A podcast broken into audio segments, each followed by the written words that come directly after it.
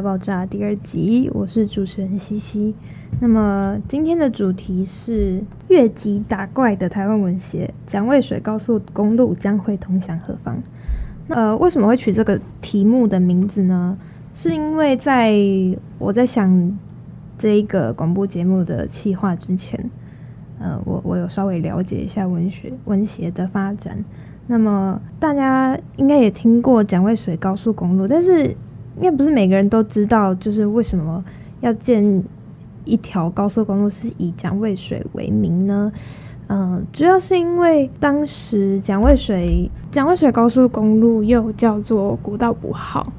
那这个通车路段是南港到苏澳。又称为北宜高速公路，那现在大家都会叫北宜高啦。那为什么要以蒋渭水为名呢？是因为他为了纪念日治时期出生宜兰的社会运动领袖，也就是我刚刚说的蒋渭水。那他致力于民族自救运动与文化运动，所以呃，大家才给他一个名称，然后作为纪念这样子。那么这个东西跟呃，我们第一集讲的现代性其实是互相呃有就是连接的。高速公路本身就是一个非常现代化的标志，就是它在经济起飞之后，大家如果还记得话，十大建设嘛，那当初就是新增的高速公路这条呃很方便通往各地的道路，那它其实就是标志着经济的起飞啊、工业的发展。对，那刚好又对应到蒋渭水这位。呃，也是属于文协重要议员的领袖来做纪念。那他们两个的关系其实是非常有隐喻性的，就是说，蒋渭水这条高速公路它要开向何方？这是我们这这集节目的名字，也可以说代表着呃领袖之一的江渭水带领着文台湾文化协会要通向何方？如果大家还有印象的话，上一集我们有稍微谈了一下文协的。呃，小小的发展。那接下来我们就呃来谈一下文协在发起普及明治以及启蒙运动，还有对抗当时的日本政府，是做了什么样的事情，然后又遇到了什么样的困难。我所谓的越级打怪，就是说，嗯，其实文化协会也没有成立很久，就开始就扛扛下了，就是肩负了这个呃去启迪。明智去启蒙民众的一个责任，同时他们又要面对日治时期的威权政府，这不是为越级打怪，这是什么呢？那首先，到底台湾是怎么出现这些新兴知识的分子？来开始谈好了。那日本来台湾的前最初二十年，因为文化协会是一九二零左右才比较兴盛嘛。嗯，那我们先从就是。文化协会的前身，就是为什么会有出现这些新兴知识分子，呃，来开始谈。那么，在日本来台的时候是一八九五年嘛，那到一九二一这段期间，其实是发生了很多事情，就是，但是这时候的新闻学都还没有兴起，就是我们还是延续着清朝的传统的文人的制度以及旧的尸体。这里不是讲那个 死掉的尸体，是那个盐部的那个尸哦。好，那当时是由台湾农民反抗先开始，就是呃台湾民主国，大家如果还记得那个旗子，就是有一只黄虎，然后应该有听过简大师、柯铁、李少猫等等等，就是那时候大部分都是以农民跟地主为主干，去兴起农民运动，就是去反抗殖民，对。但是在殖民到一个阶段之后，因为日本也是下了非常重的刑罚嘛，呃，幺八年事件，一九一五年余清芳，对不对？那时候有有四百六十八名判了有期徒刑，然后九百余名被处死刑，这是非常重的哦。那在武装不行之后，那大家就要寻找另外一条出路，那这条出路就是新兴知识分子。那日本到了台湾之后，他重新建设了很多新式教育啊、工业啊等等等等。那这样子就是说，台湾人很多都会跑到日本去留学。不过也有也有人说是，呃，知识分子回来之后就开始兴起文化协会嘛。那到底是谁影响了他们呢？但是不只是留学思潮的影响，一部分也有受到对岸呃中国当时的革命的运动影响。所以说，像梁启超就有被说可能就是有影响到台湾议会运动的呃这个抗日运动的精神。刚开始的台湾议会运动的基调是对日本人既联合又斗争。就我刚刚提到说，呃，你去日本那边留学，那那其实你也是运用他们的资源，所以他们一方面要就是联合日本，但是他们一方面又要靠自己学到那些知识转化成自己内心。呃，跟着自己内心的方向去抵抗当时的殖民政府，所以当时一九一四年林献堂，大家应该有听过，第一个一第一代知识分子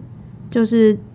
参与，因为不是只有台湾人，日本人也是有这种革命思潮的哦。日本人呃板垣退助所提倡的同化会。那同化会现在听起来可能会有点政治不正确，同化会有点像是啊、我们都是一家人啊。皇民化运动应该有听过，呃，就有点类似大东亚帝国联合的那个概念，就是说你台湾人被日本统治，那你为什么要受就是跟日本不一样的待遇呢？这是他们的呃最初的想法。那后面是怎么发展成就是更有台湾意识的，是又是后面的事情。所以说。在当时文化协会，呃，我们因为我们现在谈的是文学、新文学，那文学这个东西在那个阶段是跟呃运动是挂钩在一起的，所以也会导致说后来文学左倾的情况。那这是我们后后话再来讲。当时国际的政治发展呢，一九一七年俄国的革命成功，所以对留学生的思想其实是呃非常大的一个启发。而且当时的俄国革命领袖列宁就是提出殖民地革命的策略，那这个不是就是说，好，你台湾是一个殖民地，那我我要站起来反抗日本政府啊，我们怎么可以就是不顺应这个潮流呢？后来一九一九年，呃，中国的民族主主义示威就开花出来的东西就叫做五五四运动嘛。五四运动不只是触发了。呃，新闻学的起始，它同时也是一种革命，就说我手写我口，然后他要，呃，我的民族，我要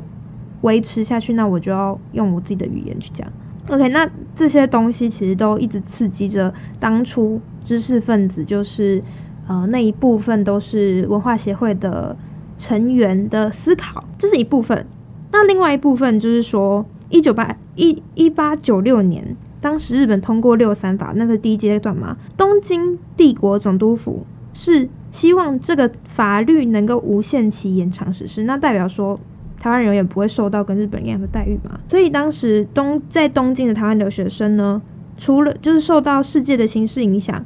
他们对六三法的这个法律也是忍无可忍，所以集结成新民会，就是非暴力的民权运动。呃，开始去往前推进，那这些都还没有讲到文学，文学都是后来，就是这个是文学之前的知识分子。蒋渭水在一九二零年代，呃，创立了、发起创立了台湾文化协会。那蒋渭水本人是宜兰人，他是医学院呃毕业的。当时很多的知识分子其实都是医生，像赖和啊，然后蒋渭水啊，他们其实都是。医生，但是他们又是拿手术刀，又是拿笔，所以说现在在那边讲说啊，医生怎么可以写歌，就是怎么会写得好，怎么可以写文学的人，都是对，这是后话，这是后话，这是我自己的一个想法。好，我们回过头来，在那个时代呢，就已经是这样子。所以当时他提出的一个台湾文化不良症，其实就是以他医学生的观点来讲的哦。台湾人所患的病是知识的营养不良症，除非服下知识的营养品，是万万不能治愈的。文化运动是对这病唯一的治疗法，文化协会就是专门讲讲究并实行治疗的机关。所以说，呃，这、是他的创立的宗旨嘛。那我刚刚也提到说，因为文化协会。我上我上礼拜有讲，啊、因为它其实跟阶级意识跟性别意识是有挂钩的，也是因为当时文学这这个东西是其实是民权运动的其中一个工具而已，所以左翼文学就会更加的明显，就是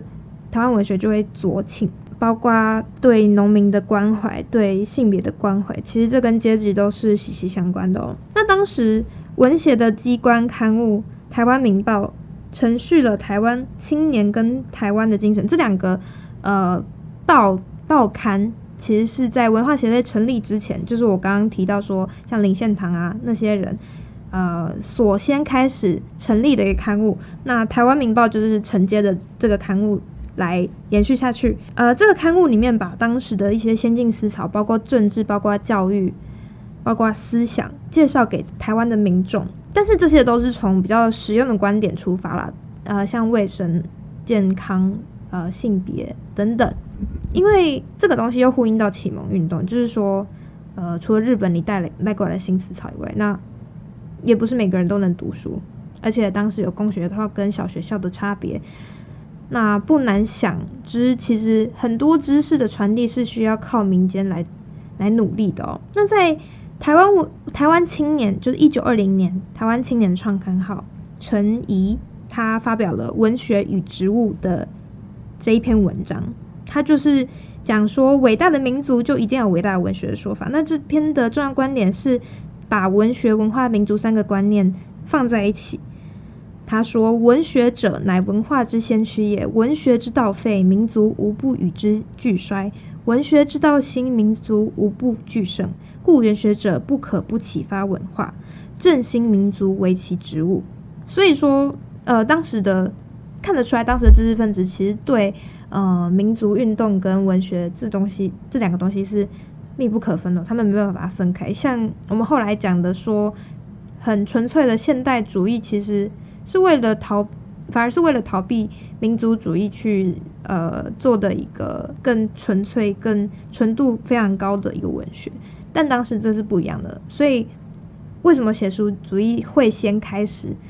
都是因为是有原因的哦，因为运动跟文学是挂钩在一起的嘛。但是我刚刚念的那一陈怡刚刚发表的那一段话，其实他还是用沿用清朝的旧的文言文的体系在。说明的哦，是什么时候开始我们才像五四运动一样，我们用白话文写作呢？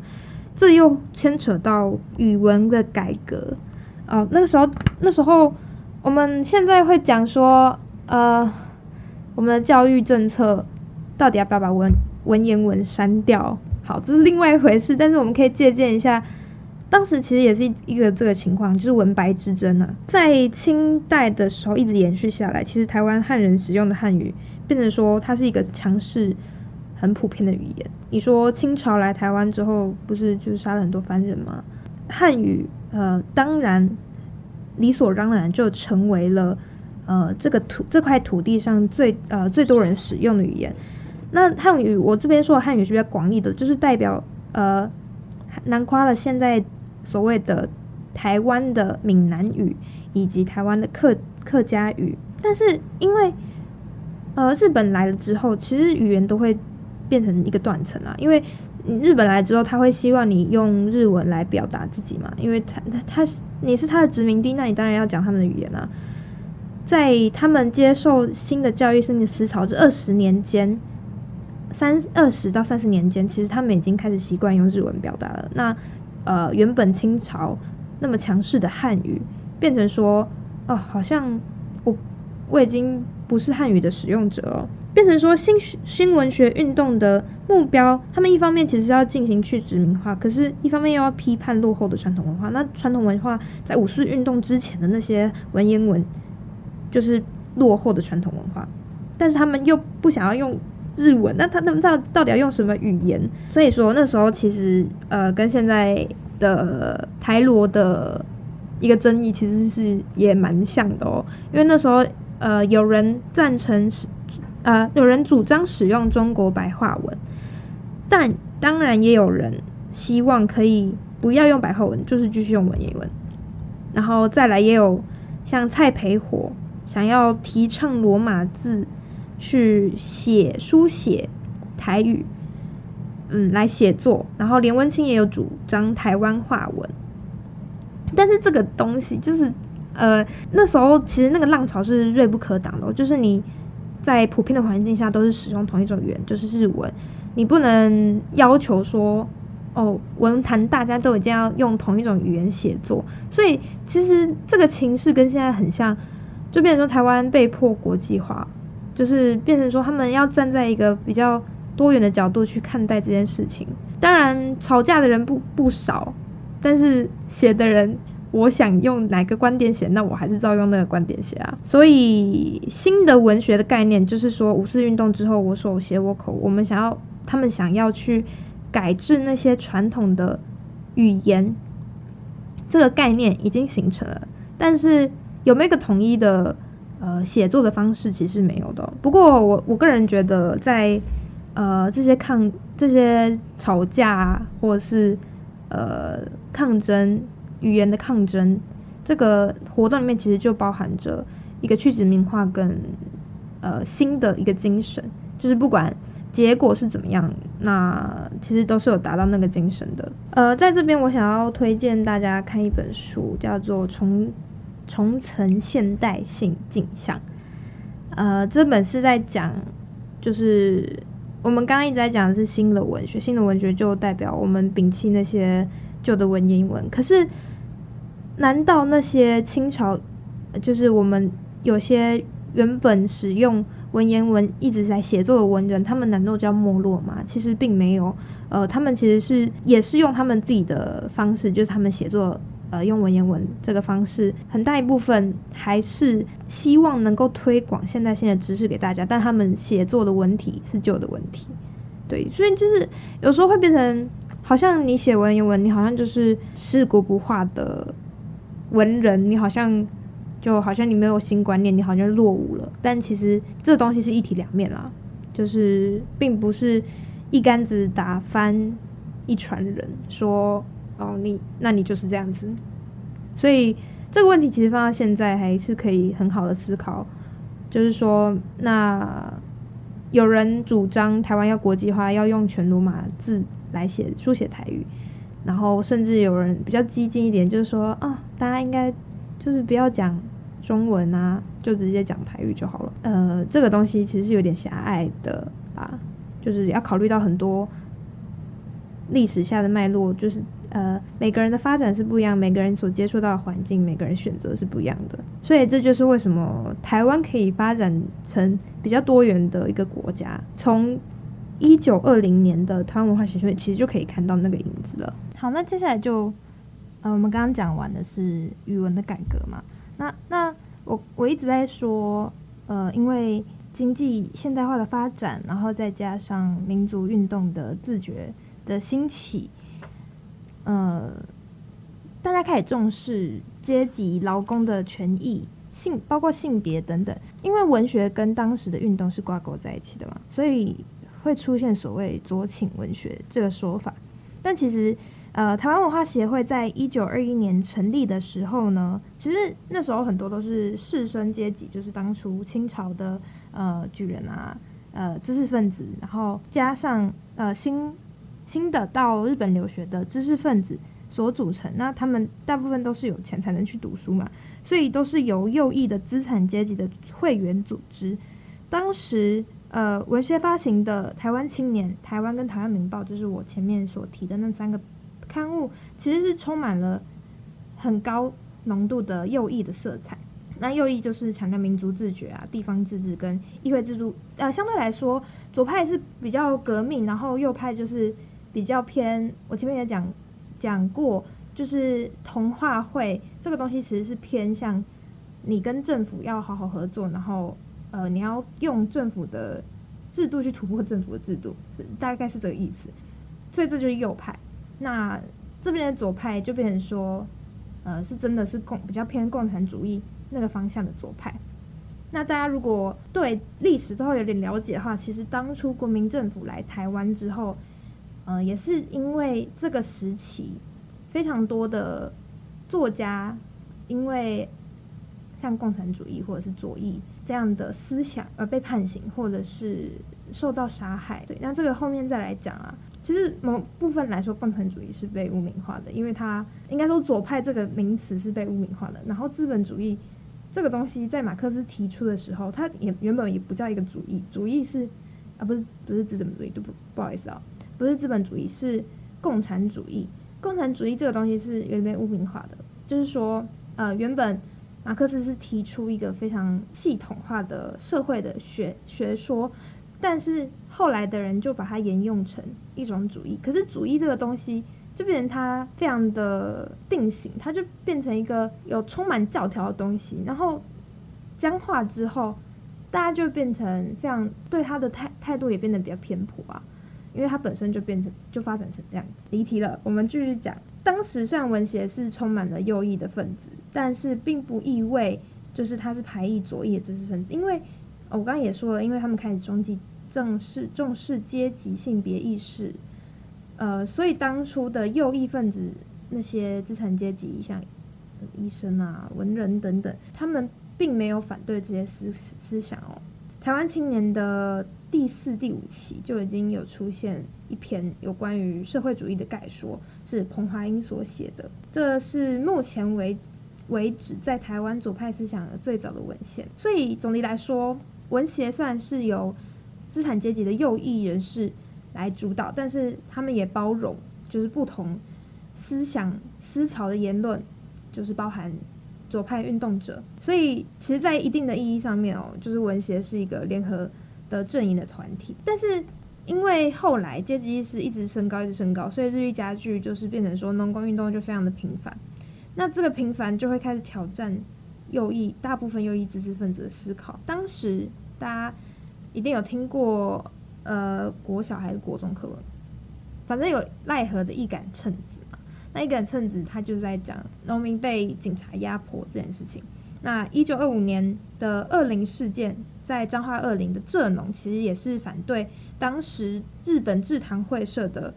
呃压迫的政策，就是被削低收购的价格啊，然后肥料也要。日本人控制啊，所以当时的二零事件就是农民展开了罢工跟示威的抗拒行动。这个农民运动的领导者也是文协的会员之一，叫做李应章医生。就是说，这是一个抗日政治运动的转折点，因为文协一直从旁敲侧击这个方式，就是我刚刚所谓的右右派，在这个转折点上面变成他自己投身下去农民运动。那其实这就是左派的一个精神哦，但是也是因为这样，就是文协内部的阶级认同开始产生分歧嘛。因为你说你下你下去，呃，做这个农民运动，那你的身份是什么？你原本的身份是医生，那这个阶级又有差落啦，就变成说，在农民运动抬头之后呢，文协的左翼势力也开始就是超英赶美，就是超越。原本的右派的势力，但也是因为这样子哦，就是因为左呃政治运动的左右分裂，包含文的或武的，呃，我说武的是抗争的部分哦，就开始凸显说，从这里开始，台湾的思想跟策略其实就很多元化了，就是罗马不是一天两天造成的哦。那这个分化也是反映在文学作品之中。我我前面有提到说，呃，白话文运动跟就是台湾语的，像文言文、台湾语、白话文，到底要用哪一个语言？其实这跟后来发展成政治运动是可以互相映照的。那一九二八年有台湾共产党的成立，就变就是证明说，社会运动思想在台湾已经开始成熟了。在一九二九年，台湾的民众党有宣告分裂，那蒋渭水他也投身。进去了左派，而他以社会主义的倾向取得了呃台湾民众党的领导权，然后里面的右翼分子基本上就退出了，然后成立了台湾地方自治联盟。自治联盟是像林献堂啊、蔡培火啊呃去成立的，那可以了解到他们原本是同一个成员、同一个文协的会员，呃都是有难恐同当的好朋友们，就是因为在政治认同上面的分裂，所以。建立的带领了不同的党派的颜色的阵营，我们可以知道，这个时候在一九二九年的时候，左派跟右派其实是不相上下的。接下来我们已经讲完了，呃前面文协的发展跟蒋渭水的位置是在哪里，包含他后来创立的呃由社会主义所领导的台湾民众党跟分裂的组织。